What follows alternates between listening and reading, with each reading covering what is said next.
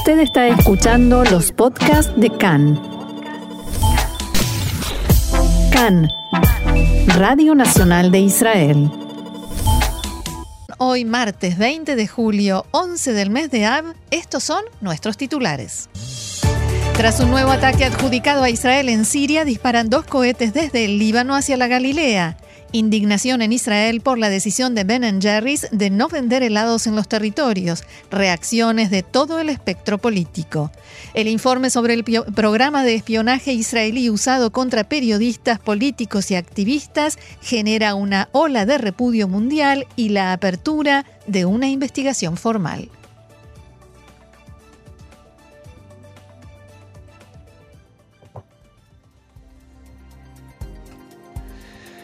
Comenzamos, ¿te parece, Roxana, con el desarrollo de la información? La, la, agencia oficial de noticias siria Sana informó a medianoche que el ejército sirio activó los sistemas de defensa antiaérea debido a un ataque israelí en los suburbios de la ciudad de Al-Safira, ubicada en el distrito de Alepo, en el norte del país. Fuentes del canal Al-Mayadin, identificado con Hezbollah, Dijeron que los objetivos del ataque fueron fábricas de sistemas de defensa y un centro de investigación científica en los suburbios de Alepo. Una fuente militar siria, citada por la agencia oficial, dijo que las defensas aéreas sirias derribaron la mayoría de los misiles de la agresión israelí por lo que solo se produjeron daños materiales. Recordemos, Diego, Roxana, que la última vez que se informó sobre un ataque en Siria adjudicado a Israel fue a principios del mes pasado, entonces que había sido en la capital, en Damasco. Poco después de que se conociera esta noticia, la organización Hamas dio a conocer un comunicado en el que decía el enemigo sionista está bombardeando Siria y el Líbano en la noche del día festivo y antes invadió la mezquita de Al-Aqsa como parte de la agresión y el acoso contra toda la región.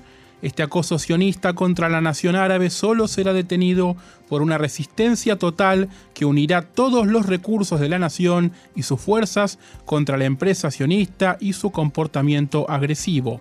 Esta madrugada fueron lanzados dos cohetes desde el Líbano hacia la Galilea Occidental en Israel. No hubo víctimas ni daños materiales. Soldados israelíes neutralizaron uno de los cohetes utilizando el sistema de defensa cúpula de hierro y el segundo cayó en un descampado.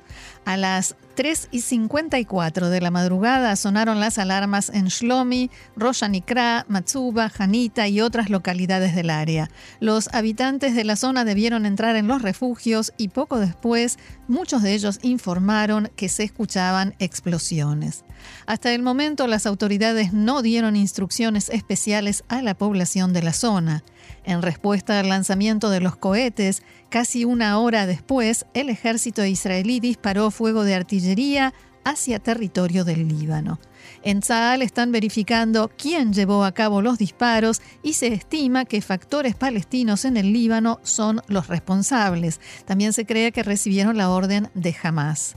El titular del Consejo Municipal de Shlomi, Gabi Naaman, dijo esta mañana que en su localidad hay mil residentes que no cuentan con espacios protegidos o refugios. En diálogo con Khan, Naaman pidió al ministro de Finanzas, Víctor Lieberman, que haga lo necesario para que todos estén protegidos. El disparo de cohetes desde el Líbano se produjo unas horas antes de la visita del primer ministro Naftali Bennett a la localidad de Maalot que estaba programada de antemano en su primera visita a la zona desde que asumió el cargo. Bennett cumplió con la visita tal como estaba planificada y desde Maalot Tarjilla declaró, no permitiremos que se viole la soberanía y la seguridad israelíes. Quien intente atacarnos pagará un precio doloroso. Actuamos día y noche en todos los frentes y seguiremos haciéndolo. El primer ministro también advirtió, abro comillas, el Líbano está al borde del colapso como cualquier país en el que se instala Irán. Sus ciudadanos han sido tomados como rehenes por Khamenei y Nasrallah en favor de los intereses iraníes. Es lamentable, pero no aceptaremos que la situación del Líbano se infiltre en Israel. Recordemos también que la última vez que se registraron disparos de cohetes desde el Líbano fue durante, la, durante el operativo Guardián de los Muros hacia la misma zona, aunque en un radio un poco más amplio, Roxana. Así es, y hay nuevos informes de esta última media hora que indican que el ataque se realizó contra instalaciones de fabricación de misiles del proyecto de misiles de precisión que Irán impulsa en Siria y el Líbano para el caso de una guerra contra Israel. Sobre este tema, Khan dialogó en la mañana de hoy con el coronel de reserva Amos Yadlin, ex jefe de la inteligencia militar, quien aseguró que no cabe duda de que los dos incidentes están relacionados.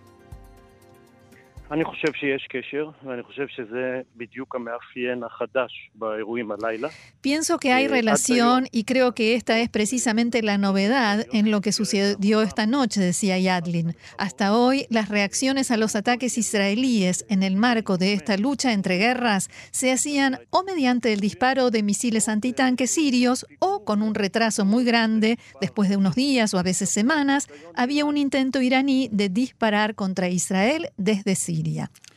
Yadlin explicó que es probable que una decisión de unir filas en el eje para reaccionar contra Israel no solamente desde Siria o por medio de los iraníes, sino también de Hezbollah en el Líbano, y esto en palabras de Yadlin, hay que evaluarlo porque es un cambio de la ecuación. Es muy difícil disparar desde el Líbano sin que la organización Hezbollah tenga conocimiento de ello e incluso que lo haya autorizado. Respecto a lo que sucedió esta madrugada, Amos Yadlin dijo que no es seguro que Hezbollah haya apretado el gatillo, pero no cabe duda de que estuvo involucrado. ¿Y esto es una señal o el comienzo de una escalada?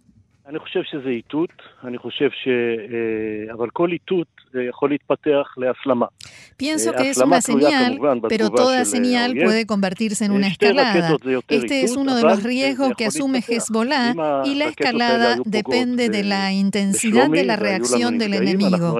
Si los cohetes anoche hubiesen impactado en Shlomi y producido víctimas, habríamos tenido que reaccionar con mucha más fuerza.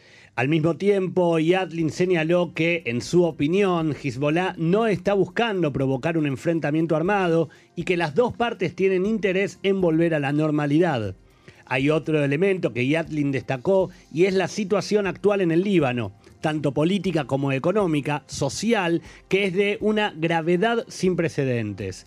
A esto también se refirió en la mañana de hoy el ministro de Defensa de Israel, Benny Gantz. Decía Gantz, el responsable de los disparos en, es el Líbano, que permite actos terroristas desde su territorio. Además, Gantz eh, decía también, el Estado de Israel actuará ante cualquier amenaza a su soberanía y sus ciudadanos y responderá de acuerdo con sus intereses en el momento y lugar pertinentes. Al mismo tiempo, el ministro de Defensa pidió a la comunidad internacional que actúe para restaurar la estabilidad en el Líbano.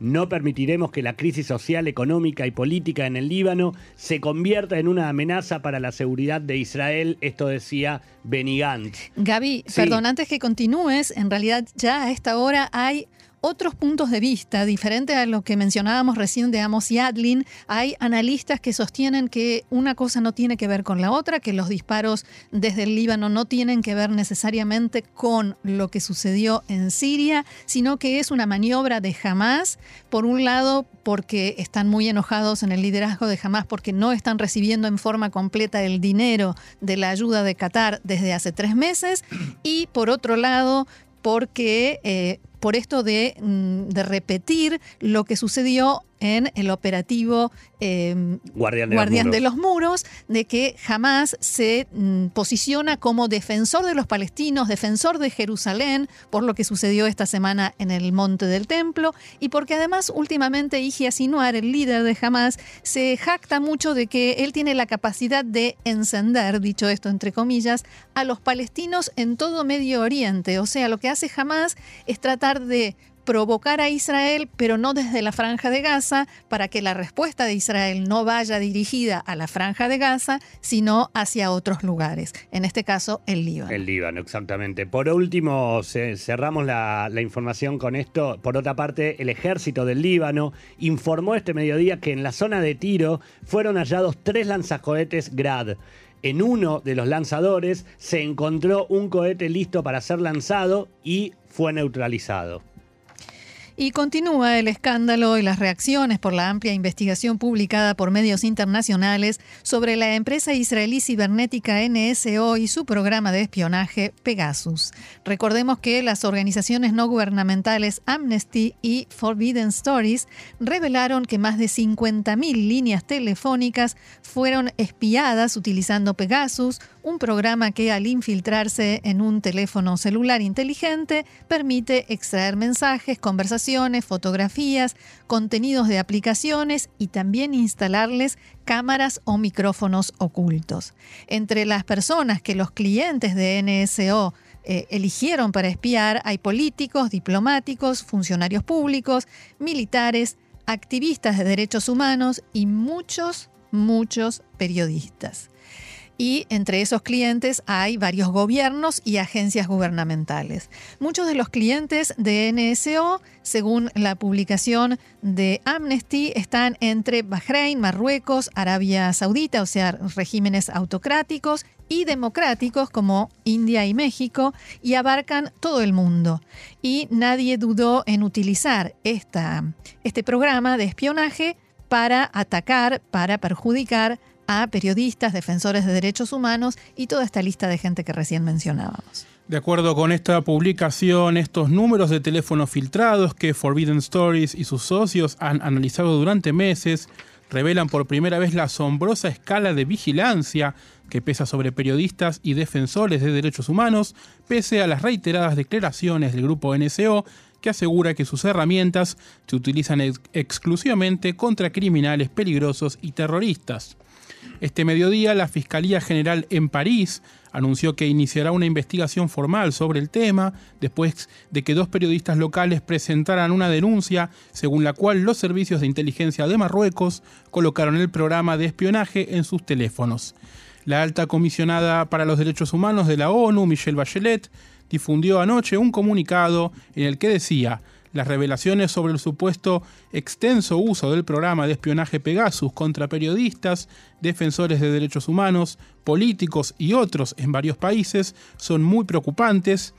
Todo parece indicar que confirman las más serias sospechas que ya existían sobre el uso de la tecnología de seguimiento para mal para atentar en forma ilegal contra los derechos humanos. Bachelet dijo que el uso del programa puede justificarse únicamente en la investigación de crímenes graves y de serias amenazas de seguridad abro comillas, decía Bachelet, incluso si las acusaciones que se acaban de dar a conocer son verdaderas en forma parcial, se ha cruzado la línea roja una y otra vez y sin ningún castigo.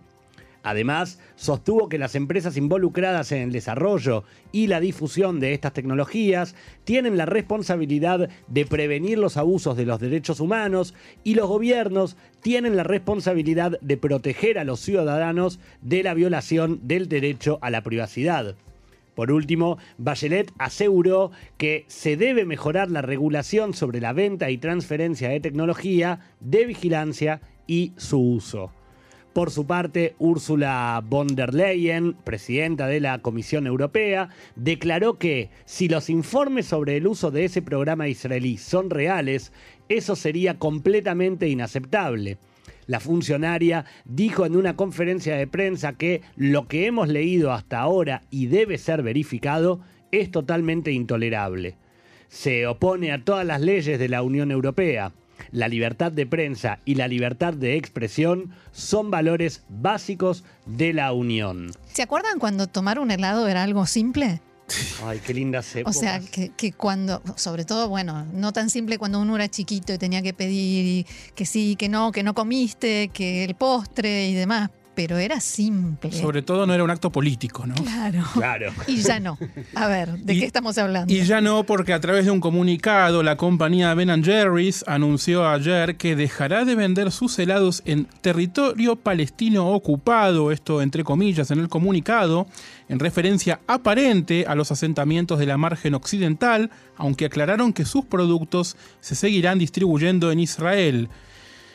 El comunicado dice también, creemos que es incompatible con nuestros valores que el helado de Ben Jerry's se venda en el territorio palestino ocupado. También escuchamos y reconocemos las preocupaciones compartidas con nosotros por nuestros fanáticos y socios. dijo la compañía en el escueto comunicado publicado en su página web y propagado a través de sus redes sociales. Tenemos una asociación de larga data con nuestro licenciatario que fabrica Ben Jerry's en Israel y lo distribuye en la región. Hemos estado trabajando para cambiar esto, por lo que hemos informado a nuestro licenciatario que no renovaremos el acuerdo de licencia cuando expire a finales del próximo año. Aunque Ben Jerry's ya no se venderá en los territorios palestinos ocupados, nos quedaremos en Israel a través de un acuerdo diferente compartiremos una actualización sobre esto tan pronto como podamos. Cabe destacar que esta fue toda la información provista por la compañía, que no aclaró si el boicot aplicará a Jerusalén Este y la Ciudad Vieja o si pretende prohibir a las cadenas de distribución o tiendas minoristas que vendan sus productos solo en determinadas sucursales. La distribuidora de Ben Jerry's en Israel condenó la decisión de la empresa de cancelar su acuerdo de licencia y dijo, es totalmente inaceptable, Ben Jerry's International decidió no renovar su acuerdo con nosotros en un año y medio después de que rechazamos su demanda de detener la distribución en todo Israel. Instamos al gobierno y los consumidores a que no los dejen boicotear a Israel mantengamos el helado fuera de la política. Bueno, y esto, Roxana Diego, trajo ya aparejadas algunas reacciones justamente en el ámbito político. ¿Y cómo? Por ejemplo, el primer ministro Naftali Bennett emitió un comunicado diciendo que la decisión fue un error. Y cito textuales palabras de Bennett, Ben Jerry's decidió marcarse a sí mismo como un helado anti-israelí. Es un error moral y creo que también resultará en un error empresarial. El boicot contra Israel refleja que han perdido totalmente el rumbo. El boicot no funciona y no funcionará y lo combatiremos con todas nuestras fuerzas. Y al respecto, el que también eh, habló eh, fue el ministro de Relaciones Exteriores, Yair Lapid, que decía eh, lo siguiente.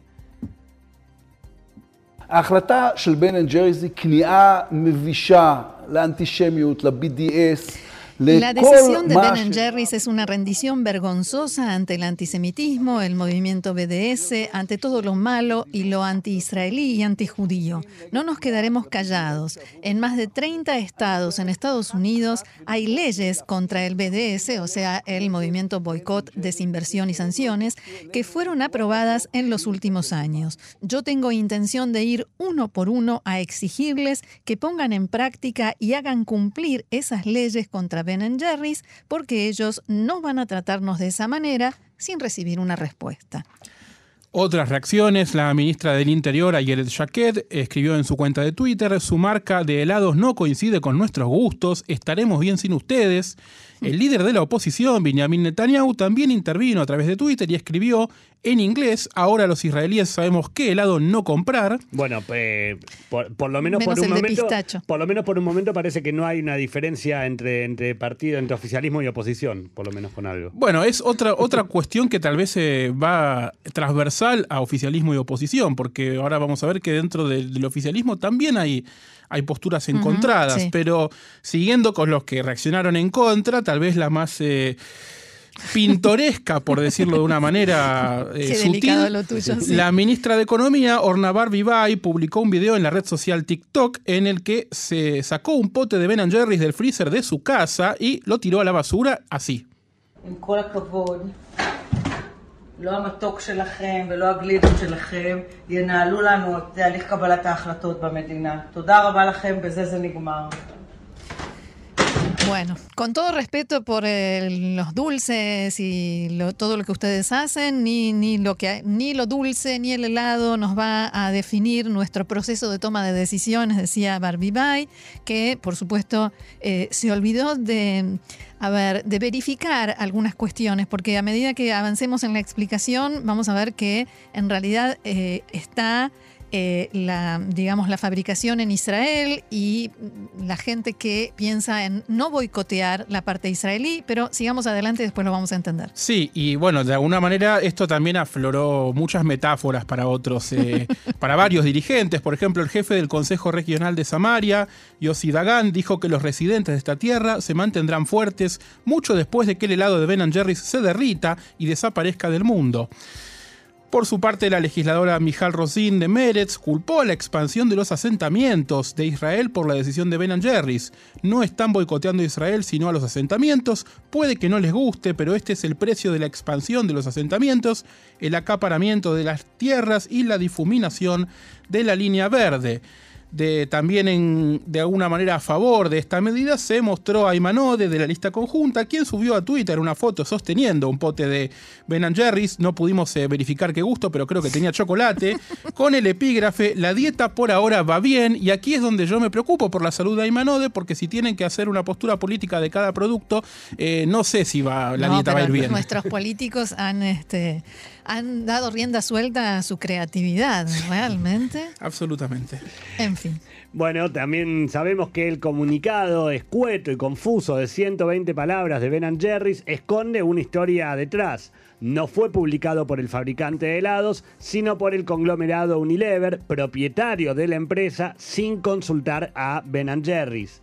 La directora ejecutiva de la heladería, Anurada Mital, eh, dijo que la intención era, era emitir perdón, una declaración distinta que no mencionara el compromiso de continuar con el negocio en Israel. Mital no descartó que la compañía hiciera negocios en Israel en el futuro con un distribuidor diferente, pero dijo que esa decisión tendría que ser acordada por la junta directiva y que Unilever no tenía derecho a firmar acuerdos en nombre de Ben Jerry's. La directora acusó a Unilever de violar el acuerdo de compra que permite a la empresa mantener el control sobre su misión social, integridad de marca y políticas e insinuó que la decisión de ignorar la voluntad de la junta directiva era racista y machista. Ahora, como dato de color, digamos que la empresa fue fundada por Ben Cohen y Jerry Greenfeld, dos amigos de infancia, dos amigos judíos de Nueva York, que querían abrir en realidad una tienda de bagels, pero como el equipamiento era demasiado caro, optaron por abrir una heladería en 1978 en Vermont y en dos años ya estaban vendiendo sus productos en las cadenas de helados en Nueva York crecieron a un ritmo tremendo. Y desde el principio, Cohen y Greenfeld estuvieron involucrados e involucraron a la empresa en cuestiones eh, sociales, en, em, digamos, como judíos progresistas que se declaran y además seguidores eh, de Bernie Sanders, partidarios de Bernie Sanders del Partido Demócrata. Em, ahora, a pesar de que cambió de manos, como, como informamos, que, fue, que pasó en el año 2000 al conglomerado eh, británico Unilever, esto, esta característica siguió y sigue. Y algunos ejemplos de esto, por ejemplo, hicieron un helado contra el cambio climático, hicieron un helado para celebrar un gusto especial de helado, eh, para celebrar cuando se autorizó el matrimonio entre personas del mismo sexo. En 2018 sacaron un helado de nuez llamado Pecan Resist para oponerse a lo que denominaban políticas discriminatorias de Donald Trump y muchos otros. Y la acusación de la directora ejecutiva que mencionábamos recién tiene que ver con que el directorio de la empresa tiene mayoría de mujeres y de afroamericanos. Cohen y Greenfeld ahora tienen alrededor de 70 años, ya están jubilados, pero siguen participando en actividad social. Incluso cada uno de ellos fue eh, arrestado en alguna manifestación, en alguna protesta en los últimos años. De vuelta aquí en Israel, el primer ministro Bennett habló con Alan Job, el director ejecutivo de Unilever, y le dijo que se toma muy en serio la decisión de Ben Jerry's de boicotear a Israel. Bennett le dijo además que se trataba de un claro movimiento anti-israelí que tendrá grandes consecuencias, entre ellas legales, y que Israel actuará enérgicamente contra cualquier acto de boicot contra sus ciudadanos. En diálogo con Khan esta mañana, el vicepresidente de la filial de Israel de Ben Jerry's, Uri Kendler, aclaró que la fabricante y distribuidora local es completamente independiente, una empresa privada y que las ganancias se quedan en el país. Dijo Kendler, hay un acuerdo muy antiguo no hay ganancias para Estados Unidos, solo usamos el nombre y las recetas. Quien compra Ben Jerry's en Israel apoya a los residentes del sur del país y no da un centavo a los que odian al país ni al, BDS. Kendler aclaró también, se manifestó en contra del video, mejor dicho, difundido por Orna Barbibay, y dijo, espero que la ministra emita una declaración y aclare que el Ministerio de Economía apoya la producción local, ella no entendió o la engañaron. Y en realidad lo que dijo después es que cuando escuchó la noticia le dio tanta rabia que entró a su casa y lo primero que, le surgió fue tirar a la basura el, eh, el helado eh, lo cual debería ser declarado pecado. En cualquier no, importa, no importa la situación política, ¿no? sí, sí, sí. Obviamente. Volviendo al empresario local, al israelí, también dijo que durante muchos años hubo una gran presión del movimiento BDS sobre Ben Jerry's en Estados Unidos. Abro comillas, después de la operación Guardián de los Muros, la presión aumentó, especialmente a la luz de la presión sobre Jerusalén, y luego todo explotó. Recibimos una demanda ilegal e ilegítima de no vender en los asentamientos y en Jerusalén. Les explicamos que no estábamos preparados para eso. Luego de dos meses de negociaciones, presiones e intentos de encontrar soluciones, salieron unilateralmente a dar un mensaje inaceptable que dice que no distribuirán los productos en lugares que según el BDS no son parte del Estado de Israel. Después de que nos negamos, nos informaron que nuestra licencia, que estaba claro que continuaría durante años, había sido revocada. Tal como habíamos anunciado en nuestro programa de ayer, el presidente de Estados Unidos, Joe Biden, recibió en la Casa Blanca al rey Abdullah II de Jordania, a quien calificó de buen amigo, leal y honesto. Antes de la reunión, Biden se refirió a las continuas y estratégicas relaciones entre los dos países y agregó, siempre estuvieron allí para nosotros y nosotros siempre estaremos con Jordania. Ustedes viven en un vecindario difícil. El presidente norteamericano también declaró su intención de reforzar las relaciones bilaterales. Por su parte, el monarca jordano habló sobre los muchos desafíos que enfrenta la región y le devolvió las gentilezas, diciendo que Estados Unidos siempre puede contar con nosotros. Abdullah también elogió a Biden por su manejo de la crisis del coronavirus, después de que su gobierno donara medio millón de vacunas a Jordania antes de este encuentro. Al término de la reunión, la Casa Blanca difundió un comunicado según el cual los dos líderes dialogaron sobre las oportunidades para reforzar la paz y la estabilidad de Medio Oriente. En este sentido, el presidente Biden expresó su firme apoyo a la solución de dos estados para el conflicto palestino-israelí y su respeto por el rol especial de Jordania como guardián de los lugares sagrados musulmanes en Jerusalén. El texto también indica que el presidente manifestó el apoyo de Estados Unidos a los contactos entre Jordania y un nuevo gobierno en Jerusalén, como se plasmaron en los acuerdos bilaterales sobre transferencia de agua. Por otra parte, la Casa Blanca también informó que los dos mandatarios dialogaron sobre la renovación de la flota jordana de aviones de combate F-16. En Irak, un ataque terrorista en un suburbio de Bagdad tuvo un saldo de 30 muertos y cientos de heridos. A esta hora ya se habla de al menos 35 muertos. En realidad, una bomba explotó al costado de una carretera en el mercado de Wahailhat, en la ciudad Sadr. El ataque ocurrió mientras el mercado se encontraba abarrotado de gente en la víspera de la festividad de Id al-Adha, la fiesta del sacrificio que comienza hoy y se celebra, eh, todas las personas, todos los musulmanes del mundo eh, lo celebran durante, desde hoy y durante los próximos tres días. Hasta el momento ningún grupo se adjudicó la responsabilidad del atentado. El primer ministro Mustafa al-Hadimi arrestó al comandante del regimiento de la Policía Federal, responsable del área del mercado. Fue la tercera vez que una bomba estalló en ese mercado en lo que va del año.